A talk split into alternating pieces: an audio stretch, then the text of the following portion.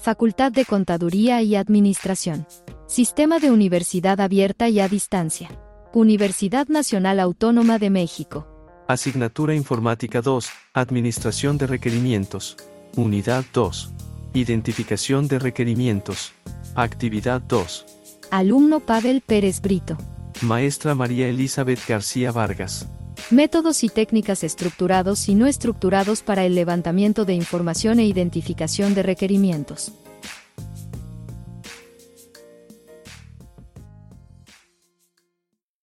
A continuación veremos algunos métodos y técnicas estructurados y no estructurados para identificar requerimientos. Para ello, primero tenemos que hablar del ciclo de desarrollo de software, en el cual se contempla una etapa para reconocer los requerimientos para bocetar el modelo inicial del sistema que se pretende construir. Los métodos estructurados parten de un estándar para su elaboración. Sin embargo, cabe señalar que estos métodos también tienen sus desventajas como, no proporcionar soporte efectivo para la comprensión o el modelado de requerimientos no funcionales del sistema. No discriminan, pues no incluyen guías que ayuden a los usuarios de estos métodos a decidir si un método es adecuado para un problema concreto. Generan documentación excesiva que puede causar que el requerimiento pierda la objetividad. Los modelos producidos son muy detallados y difíciles de comprender para el usuario. El primer método del cual hablaremos es la entrevista. Entrevista esta técnica de exploración consiste en hacer preguntas cara a cara con personas o grupos. Las entrevistas pueden servir para alcanzar ciertas metas, indagar, verificar o aclarar hechos, hacer que se involucre el usuario final, identificar los requerimientos, y solicitar ideas y opiniones. En una entrevista hay dos posibles papeles que se asumen, el entrevistador y el entrevistado. El analista de sistemas es el entrevistador y debe encargarse de la conducción y organización de la entrevista en tanto que el usuario o propietario del sistema es el entrevistado. Las entrevistas se clasifican en estructuradas o dirigidas y no estructuradas o no dirigidas. Las entrevistas estructuradas son las más estandarizadas y recurren a un formato pregunta-respuesta abiertas y cerradas. Las preguntas abiertas permiten que la entrevistada responda con sus propias palabras. El segundo formato, se basa en un conjunto anticipado de respuestas. Ambas modalidades se manejan al mismo tiempo. Las entrevistas no estructuradas utilizan un formato de pregunta-respuesta y son apropiadas cuando el analista desea adquirir información general del sistema. Este formato anima a los entrevistados a compartir sus sentimientos, ideas y creencias. Para preparar una entrevista se siguen una serie de pasos que a continuación se describen con más detalle. Estudio del dominio del problema o tema. Primero, que nada el entrevistador debe prepararse, para lo cual debe estudiar documentos o situaciones similares. También se recomienda que revise antes los perfiles de los usuarios y las usuarias para abordarlos mejor y ajustar las preguntas de acuerdo a sus características. Esta etapa de preparación de la entrevista debe incluir un guion para asegurarse de que se cubren todos los aspectos referentes al tema.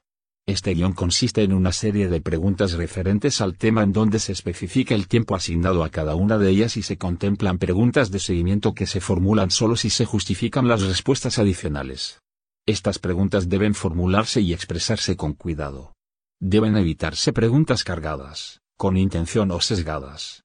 Algunas otras recomendaciones son, usar, lenguaje claro y conciso, no incluir la opinión como parte de la pregunta, evitar preguntas largas y complejas, evitar preguntas amenazantes sin usar el pronombre usted para referirse a un grupo de personas.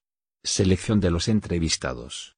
Se debe evitar entrevistas demasiado extensas y redundantes, por lo que lo mejor limitar las entrevistas a un grupo focalizado de cada tipo de usuarios.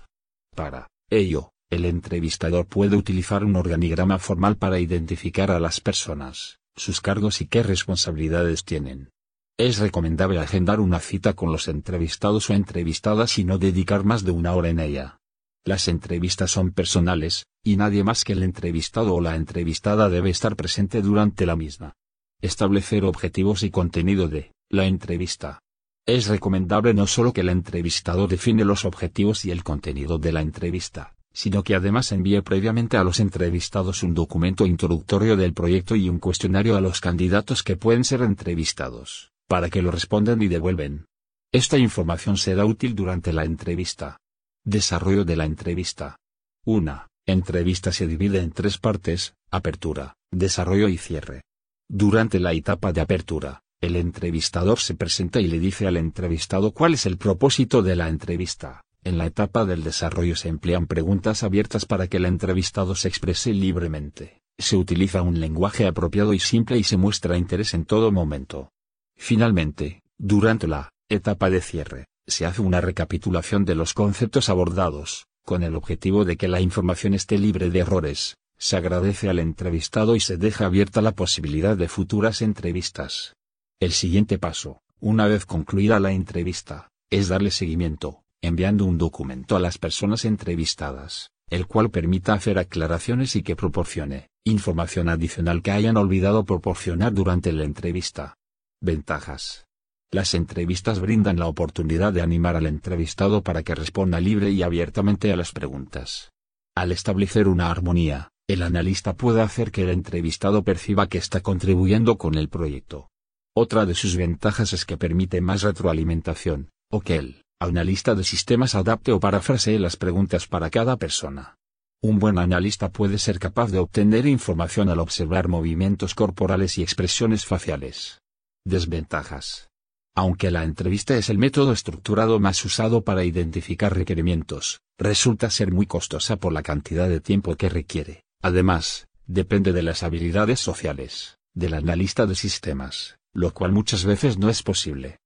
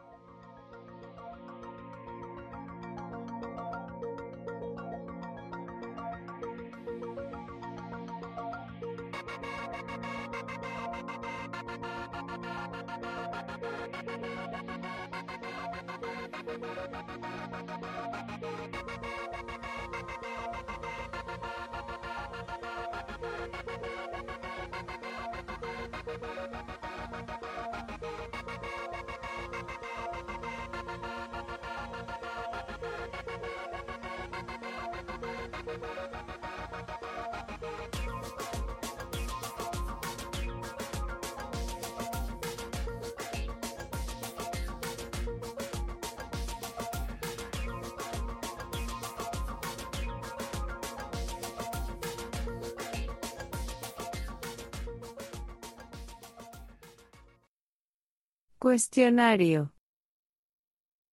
Esta técnica también se conoce como encuesta y permite recolectar datos y respuestas uniformes de un gran número de personas en un corto tiempo. Esta eficacia no puede reproducirse mediante ningún otro método, por lo que no es de extrañarse que se utilice en muchas otras áreas, como al hacer un censo. Cuando existen formatos estandarizados de cuestionarios se facilita la recolección de datos. Por otra parte, Debido a su amplia distribución es posible garantizar el anonimato de los encuestados. Las principales características de un cuestionario son, es un procedimiento de investigación, es una entrevista altamente estructurada, requiere relativamente poco tiempo para reunir información sobre grupos amplios de personas y consiste en un conjunto de preguntas con respecto a una o más variables. Al igual que la entrevista, también existen diversos tipos de cuestionarios, restringido o cerrado, abierto y mixto. También existen cuestionarios de formato fijo, los cuales, a su vez, son de distintos tipos, de opción múltiple, en el cual se le permite al encuestado elegir entre dos o más opciones, incluyendo sí o no, preguntas de calificación, en el cual, a partir de una serie de respuestas suministradas se le permite al encuestado emitir una opinión, de acuerdo, en desacuerdo, sin opinión, etc. El tercer tipo de cuestionario de formato fijo es el de preguntas de jerarquización, en el cual se le da al encuestado la tarea de ordenar una serie de acciones de acuerdo a su preferencia o experiencia. Desarrollo de un cuestionario. El primer paso para hacer un cuestionario es determinar los hechos y opiniones que se quiere recolectar y de quién deben obtenerse.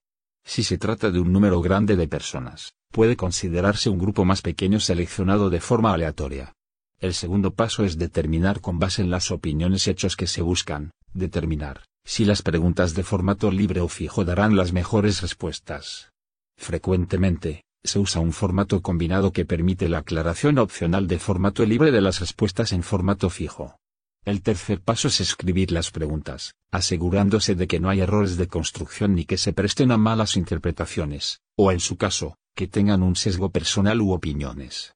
El Cuarto paso es ensayar las preguntas en una muestra representativa de encuestados para detectar posibles errores o problemas. El último paso es reproducir y distribuir el cuestionario tanto como el alcance de la encuesta lo permita. Ventajas. Es difícil de que una persona no pueda contestar un cuestionario y no toma mucho tiempo responderlo y devolverlo. Hacer un cuestionario y aplicarlo tiene un costo relativamente bajo, considerando que puede aplicarse a un número considerable de personas. Permiten que las personas permanezcan en el anonimato, por lo que es probable que las personas no oculten información acerca de los hechos y las respuestas pueden tabularse y graficarse para su análisis. Desventajas. El número de encuestados no suele ser muy alto, no hay una garantía de que las personas no se explayen en todas las preguntas, los cuestionarios tienden a ser inflexibles, no se puede analizar el lenguaje corporal del encuestado, no hay oportunidad para aclarar una respuesta vaga o incompleta y los buenos cuestionarios son difíciles de preparar.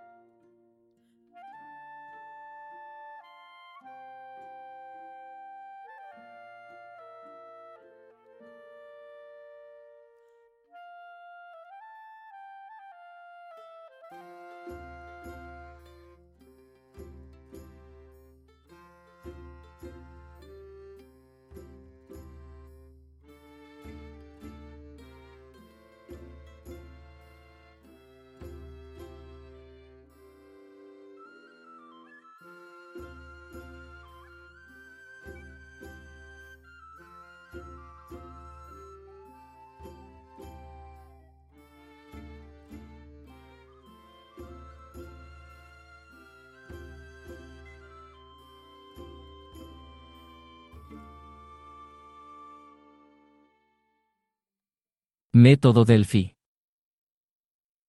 Este novedoso método consiste en recabar las opiniones de todos los participantes de un grupo acerca de una problemática en cuestión de manera anónima, lo cual contribuye a que las opiniones no sean sesgadas y se consideren diversos puntos de vista que ayuden a enriquecer el conocimiento organizacional, y a resolver el problema de manera efectiva.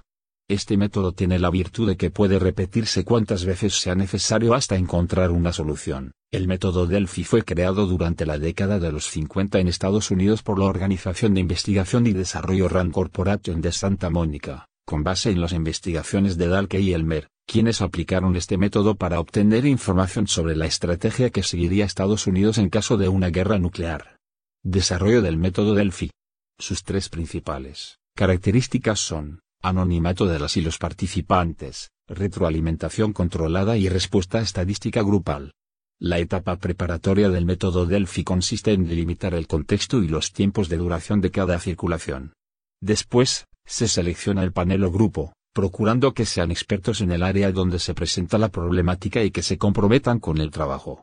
Por último, se explica la metodología de trabajo Delphi y sus objetivos a quienes van a participar, con el fin de que se preparen adecuadamente y expongan previsiones fiables. El método Delphi se compone de cuatro rondas o circulaciones como base para alcanzar un consenso. En cada circulación se llevan a cabo tareas específicas. Primera ronda. Los participantes exponen sus argumentos por medio de un cuestionario sin estructura acerca de los eventos y tendencias más importantes en el área del tema en cuestión.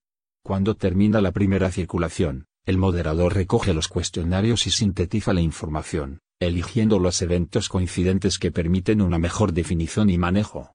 Segunda ronda. Los cuestionarios que se estructuraron con los eventos que se obtuvieron en la primera ronda son proporcionados a las y los participantes para que den un pronóstico sobre la fecha que ocurrirán estos eventos. Después, nuevamente, el moderador recoge los cuestionarios y los analiza y sintetiza, centrándose en la mediana, la cual indica que hay un 50% de probabilidades de que el evento suceda en la fecha que se señala, el primer cuartil o valor inmediato inferior y el cuartil, Superior, el 75%. Tercera ronda. Con el análisis estadístico en la segunda circulación, se estructura el siguiente cuestionario. Entonces el moderador vuelve a repartir los cuestionarios obtenidos de la circulación anterior y se llevan a cabo nuevos pronósticos. Si el nuevo pronóstico se reafirma, es decir, que quede entre los cuartiles superior o inferior, se pide al participante que explique las razones de dicho pronóstico y exponga por qué piensa que los otros son incorrectos. Por tercera ocasión, el moderador recoge los resultados y lleva a cabo un nuevo análisis estadístico de ellos y organiza los argumentos de los participantes que dieron un pronóstico por arriba o abajo de la mediana. Cuarta ronda. El cuestionario que se preparó para la cuarta circulación contiene el nuevo análisis estadístico y los argumentos de las y los participantes. En esta etapa, se solicita que lean los argumentos y lleven a cabo un nuevo pronóstico con base en estos y su opinión con respecto a los argumentos discrepantes. Al término de este momento, el moderador analiza la información y sintetiza opiniones. En caso de que las opiniones tiendan a centrarse en un valor, se concluye finalmente el proceso. Entonces el moderador elabora un reporte con las fechas de los pronósticos y los comentarios. De no existir coincidencias, el método continúa con más circulaciones hasta alcanzar un consenso. Ventajas. Es una forma eficiente y rápida de obtener opiniones de expertos, requiere menos esfuerzo de los encuestados que una conferencia, puede ser un ambiente altamente motivador. La retroalimentación puede ser novedosa e interesante. Existe un sentido de responsabilidad compartida entre los panelistas. La información se puede obtener de un grupo de expertos aunque no estén juntos geográficamente. El investigador puede centrar el punto en algún tema de interés. Es un medio relativamente barato para recoger opiniones. Desventajas. El análisis inductivo de las respuestas del cuestionario puede generar malas interpretaciones, hay una falta de confiabilidad en el acuerdo consensuado por los miembros del panel. La naturaleza del Delphi condiciona su utilidad en cuanto a influencia de acontecimientos imprevistos. Se debe mantener la motivación de los miembros del panel en cada ronda.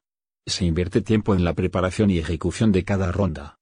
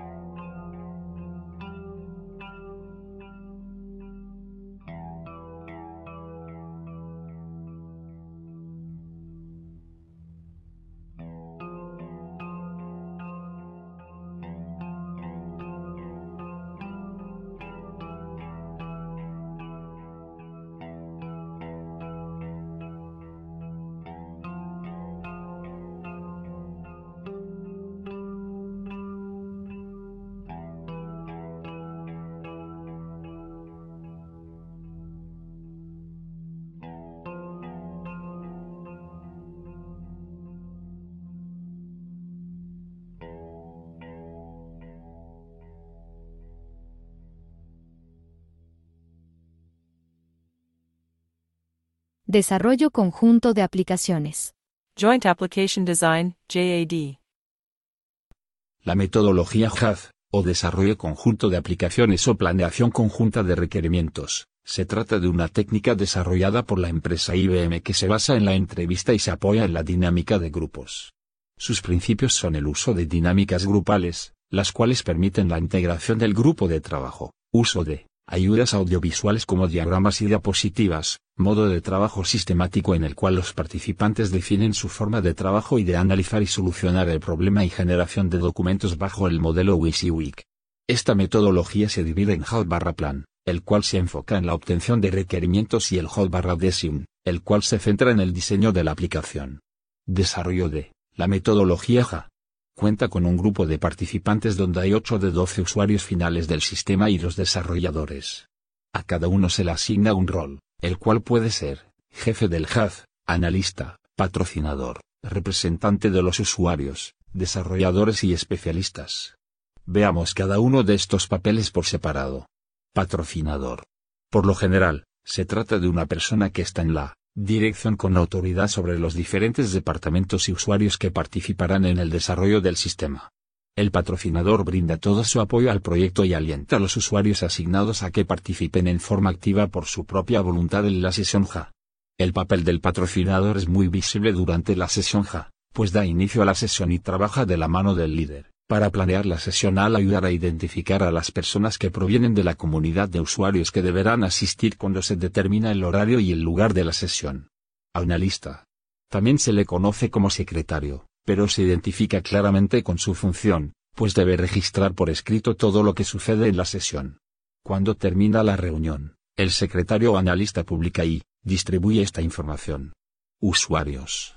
Los usuarios o sus representantes, quienes también pueden ser personas con funciones gerenciales, aportan una visión general de lo que debe hacer el sistema. Este tipo de participantes son seleccionados por el patrocinador, quien debe ser cuidadoso y asegurarse de que las personas tengan el conocimiento en los negocios que se requieren las secciones de exploración. Desarrolladores y especialistas. Se trata de un grupo de especialistas en el desarrollo de software, quienes escuchan y toman nota con respecto a los requerimientos que mencionan los gerentes y los usuarios. Por lo general, los desarrolladores y especialistas no hacen comentarios. En tanto los especialistas, adquieren información en torno a los aspectos técnicos e inquietudes que puedan surgir. El HAL consta de tres fases, a saber, adaptación, sesiones y organización de la documentación. Las sesiones pueden durar de uno a cinco días o hasta dos semanas. Durante la planeación se selecciona el lugar para la sesión, a las y los participantes y se prepara una agenda que deberá seguirse. En la etapa de adaptación, la carga de trabajo recae sobre el jefe del HAD, quien debe adaptar las sesiones de trabajo de acuerdo con las características del proyecto. También debe obtener información sobre la empresa y el proyecto que se va a desarrollar y organizar las sesiones considerando su número, lugar y duración, así como los participantes de cada una. Se recomienda que las sesiones se lleven a cabo fuera de la empresa. Durante las sesiones se inicia con la presentación del jefe del JAR y el patrocinador ante el grupo y explican las líneas generales del proyecto y la mecánica de la reunión. Algunos autores, hacen las siguientes recomendaciones para conducir las sesiones con éxito, no desviarse de la agenda prevista, mantenerse dentro del programa, asegurarse de que el secretario tome notas, evitar tecnicismos, aplicar habilidades para resolver conflictos, permitir recesos largos, alentar el consenso del grupo, alentar la participación del usuario y la gerencia, sin permitir que las personas dominen la sesión y asegurarse de que las y los participantes adhieran a las reglas de campo establecidas en la reunión. En las sesiones también deben definirse los requerimientos de alto nivel y el ámbito del sistema. La información que se reúna, se muestra en una pizarra o algún otro medio que sea visible para todas y todos los participantes. Si se quiere generar soluciones para resolver un problema se puede acudir a la técnica de la lluvia de ideas. Al final se documentan los temas abiertos y se concluye la sesión. Como paso final se organiza la documentación mediante un documento formal estandarizado con base en la compilación de la información que se haya generado. En dicho documento se plasmarán los requerimientos del software, previa revisión y validación por parte de los participantes y el patrocinador, respectivamente. Ventajas. Los requerimientos son validados casi de inmediato y la información se puede validar y corregir más rápidamente como se incluye a los clientes y usuarios finales, se reduce la resistencia al cambio. Desventajas. No siempre es fácil de implementar debido a la dificultad que representa que estén todos los participantes disponibles para llevar a cabo la sesión.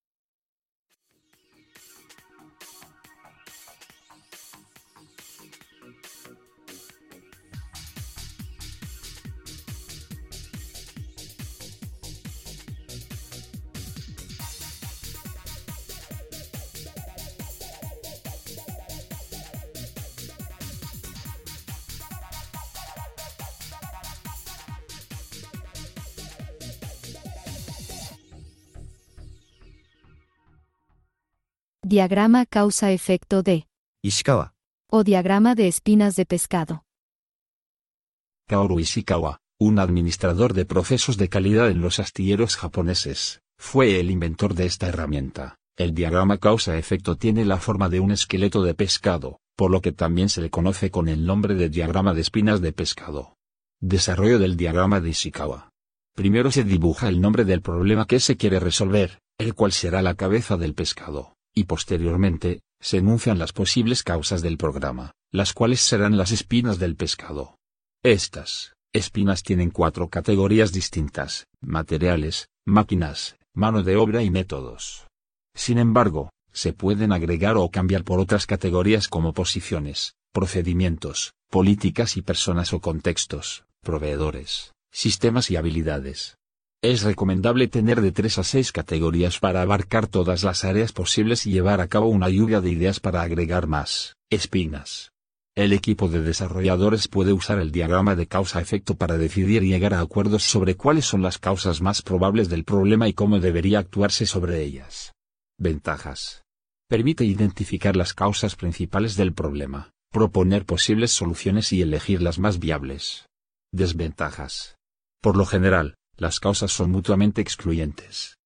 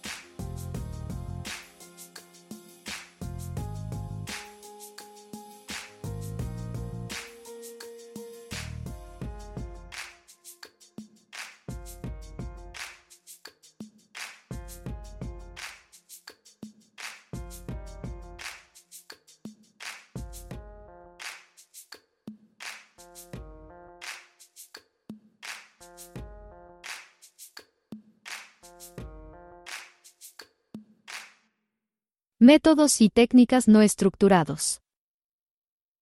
Ahora veremos algunos métodos no estructurados de recopilación de información para el reconocimiento de las necesidades o requerimientos de la organización. Estos métodos no tienen una estructura previa como los vistos hasta este momento. Observación. Se trata de una de las técnicas más efectivas de recolección de datos, para aprender acerca de un sistema.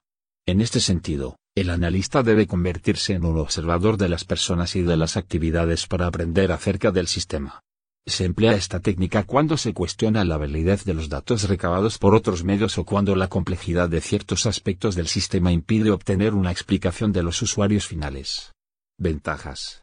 Los datos recabados son muy confiables, el analista puede ver exactamente lo que está haciendo, el analista de sistemas puede identificar qué tareas se han omitido y cuáles no así como obtener datos que describan el ambiente físico. Así también, la observación es barata en comparación con otras técnicas y permite que el analista haga mediciones del trabajo.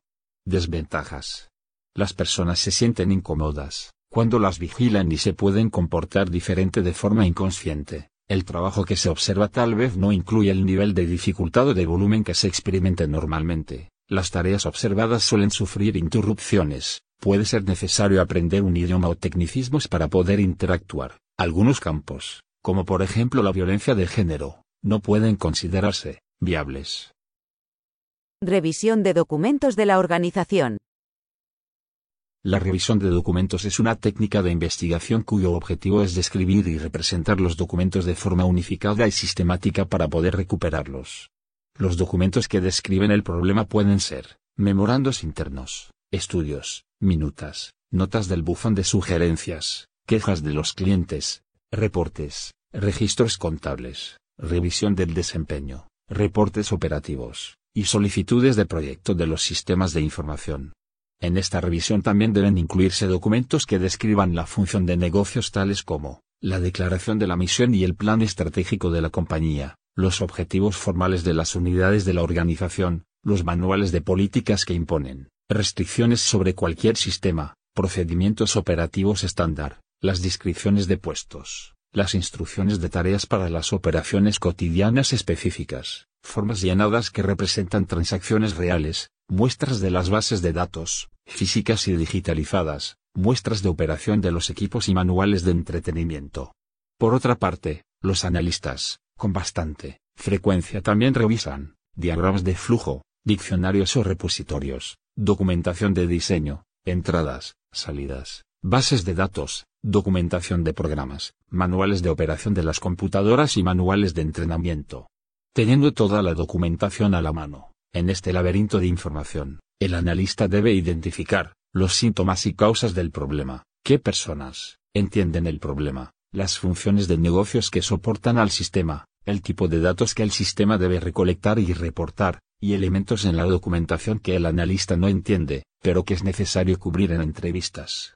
El análisis documental tiene dos fases, análisis formal y análisis de contenido. En el análisis formal se recolecta toda la información objetiva del documento, que permite conocer los datos para diferenciar un documento de otro tales como título, autor, editorial, tipo, fechas, idioma, etc. Para llevar a cabo el control de este galimatías, es necesario llevar a cabo una catalogación. Durante la catalogación se establece un listado de todos aquellos documentos que integran una colección, separando los temas, autores y tipos de documentos. Al final de este proceso se tiene un catálogo de documentos, lo cual vincula a los usuarios de la colección con los documentos contenidos en esta. Durante el análisis de contenido se llevan a cabo acciones que permiten que la descripción del contenido genere tres resultados para facilitar el manejo de la información, clasificación, indización y resumen. La indización significa que se extraen una serie de conceptos que responden a temas tratados en el documento y que sirven como puntos de acceso para recuperarse. La clasificación consiste en un conjunto ordenado de conceptos que se sistematizan y forman una estructura. La creación de catálogos e índices contribuye a la recuperación de información. Las clasificaciones más empleadas son la clasificación decimal universal, DU, la clasificación decimal de Dewey, CDD, y la clasificación de la Biblioteca del Congreso de Washington, LCC. Por último, en el resumen se abrevia y se hacen las precisiones del contenido de un documento. Esta síntesis del contenido ayuda a las usuarias y los usuarios a determinar si la información que buscan se encuentra en el documento para que pueda elegir lo que necesita y descartar los documentos que no le son útiles. Cabe mencionar que a veces el volumen de información no permite revisar toda la documentación existente por lo que debe hacerse un muestreo estratificado o aleatorio para seleccionar los datos de una muestra. Como podemos notar hay una caja de herramientas muy amplia para que el analista de sistemas pueda obtener la información que le ayudará a detectar los principales requerimientos de la organización. Y como cada contexto es distinto, dependerá desde el uso de una técnica o de otra. Esto es todo por hoy, nos vemos en el siguiente podcast.